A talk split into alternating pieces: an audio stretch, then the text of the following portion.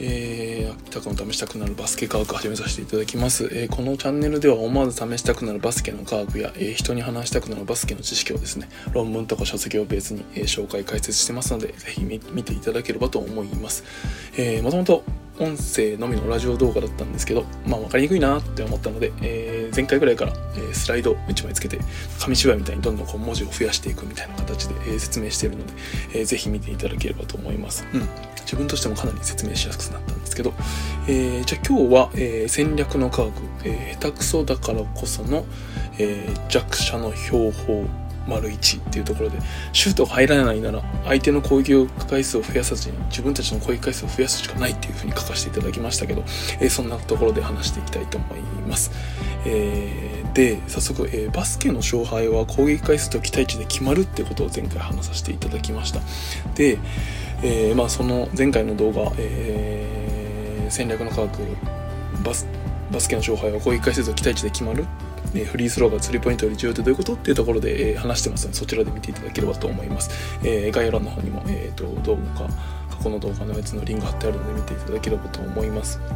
えーと、簡単に説明すると、えー、例えば攻撃回数が100回ずつで、えー、A チームと B チーム攻撃回数が100回ずつ訪れた時に A チームの期待値シュートの期待値が1.0点で B チームの期待値が0.9点なら、えー、どうなるかというと,、えーと、A チームの攻撃回数が100回かける期待値1 1点というところで、えー、合計点数100点。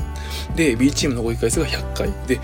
えー、期待シュートの期待値が0.9点だとすると、えー、90点となり、えー、10点差で B チームが負けてしまうというところになってきます。これのあたり前回も話させていただきましたがじゃあ勝つにはどうすんのっていうところです。でじゃあ勝つにはっていうとうんと自チームのシュートの期待値を上げる。自分のチームのシュートの期待値を上げる。もしくは、えー、攻撃回数を増やすっていう方法か相手チームの期待値を下げる。もしくは、えー、攻撃回数を減らすっていうところになってきます。なので基本的には、えーとえーと、自分たちが取るべきアクションは、えー、これここにここが目的となってきて、えー、自分たちのアクションを決めるということになってきます。でどういうことかっていうと、えー、なんですけどうんと、まあ、シュートの期待値を上げるってことをする上でですね、えー、自分のチームのシュートの期待値をもし上げようとするとシュートのスキルとか、まあ、シュートスリーポイントとかフリースローのスキルを上げたりあとはシュートに行くまでの、えー、例えばスクリーンの技術だったりあとドライブフェイクその後のボールスキルとかが必要になってきますがここを伸ばすのはま非常に大変ですよと。なかなか、えー、そこのシュートが入んないから勝てないんだよっていうところがあると思いますのででシュートが入らないならっていうふうに書かせてもらいましたけどシュートが入らないってことは要はシュートの期待値が低いということに試合と試合の中でのシュートの期待値が低いというふうに、えー、理解できます。でじゃあ仮に A チームの攻撃回数が90回で B チームの攻撃回数が110回で、えーと、B チームが攻撃20回攻撃回数が例えば変わってくるとするとえ A チームの攻撃回数が90回でシュートの期待値が1点ってなるので90点。で、に対して B チームの攻撃回数が110回で、えー、B チームのシュートの期待値が0.9点ってなると99点となって、えー、先ほど10点差で負けていた B チームが、なんと9点差をリードして勝てるということになってきます。で、要は、攻撃回数を増やすことで例えばシュートに行くまでが下手くそとかシュートシュートが単純に入らないとかいうようなチームであっても全然勝てる見込みが出てくると。いうことなので攻撃回数を増やすことで試合に勝てるってところは意識されるといいかなと、うん、だからだからリバウンドの練習したり、えー、するわけですね。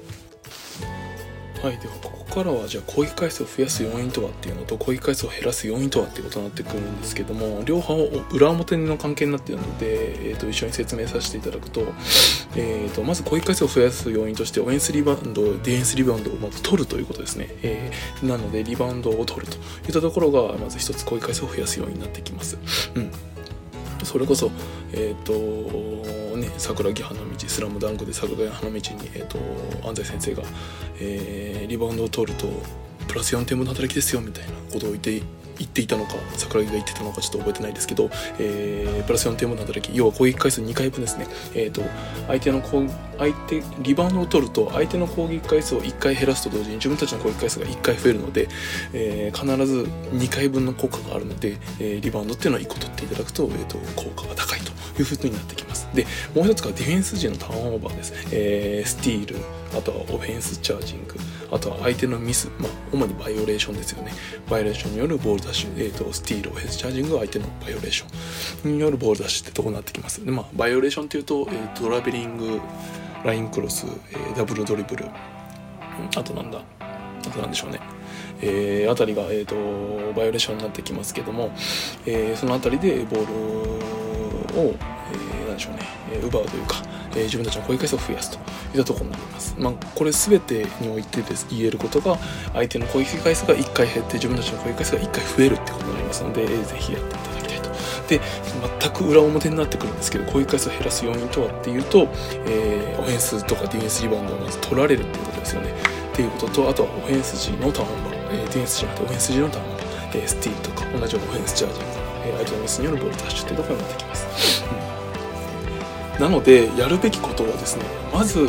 フェンスリバウンドだけでも少なくとも確実にとって相手の攻撃回数を増やさないっていうのがまず大事です。なので、えー、リバウンドをやっていただければと思うんですけど、えー、で、好きあらばオフェンスリバウンドを取れるようなことをできれば、えー、攻撃回数を自分たちにだけを、だけが増えていくといったことになってきて、試合の勝利に近づくとというところでやっていただければと思いますので、詳しくはですね、えー、と概要欄の方にリバウンド中川くんの動画何個かつけておいたので、そのあたり動画を見ていただければと思います。はい。で、えー、もう一つ、えー、とこういう回数をするやつ上でやるっていうことは、うんディフェンスで、まあ、プレッシャーを与えて、相手のミスを誘ったり、オフェンスファウルを引き出すってことをしていくことで、相手の攻撃回数を、まあ、減らしていくっていうことを、数を増やしていくっていうところになってくるんですけど、えー、やっていただければなと思います。まあ、要は相手の攻撃回数が1回減るってことは、僕たちの攻撃回数が、相手の攻撃回数が1回減りながら自分たちの攻撃回数が1回増えるので、スティール1回すると、えーと、攻撃回数2回分の効果がありますそれは何でも一緒ですオフェンスチャージングもそうだし何でもリバウンドもそうだし、えー、1回ボールダッシュすると相手の攻撃回数を1回減らしつつ僕たちの攻撃回数を1回増やすことができるのでそれこそ安西先生のプラス4点分の働きになってくるので、ぜひそのあたりシュートが入らなければであれば余計やっていただければと思います。で、え、ディフェンスでプレッシャーを与えたりするようなところで大事なのがまあボディチェックとかになってくるんですけど、まあ、そのあたりの動画として、えっ、ー、と、大川学院のファンダメンタルっていうところの動画を概要欄に貼ってあったり、あとはディフェンスの科学っていうところで えー、まあ選択肢を減らすと相手の攻撃っていうのを止められますよみたいな話とかしてやるんでその後に動画、えー、リンク貼ってありますのでそっちを見ていただければと思います。はい。なので、えー、まあシュートが入らない。僕みたいにシュートが入らない人だからこそにこそ、えーと、やっていただきたいこととしては、えーと、相手の攻撃回数を、まあ、増やさないで自分たちの攻撃回数を増やすってことをやっていただけるとより試合に勝てやす勝ちやすくなるのかなと。勝てなかった試合が勝てるようになるのかなと思いますのでぜひ、えー、その辺り意識して練習をしていただければと思います。じゃあ最後まで見ていただきありがとうございます、えー、動画のいいねとかあとはお気に入り登録とかしていただくとありがたいので、えー、ぜひやっていただければと思います。それではこれで終わりにしたいと思います。以上です。ありがとうございました。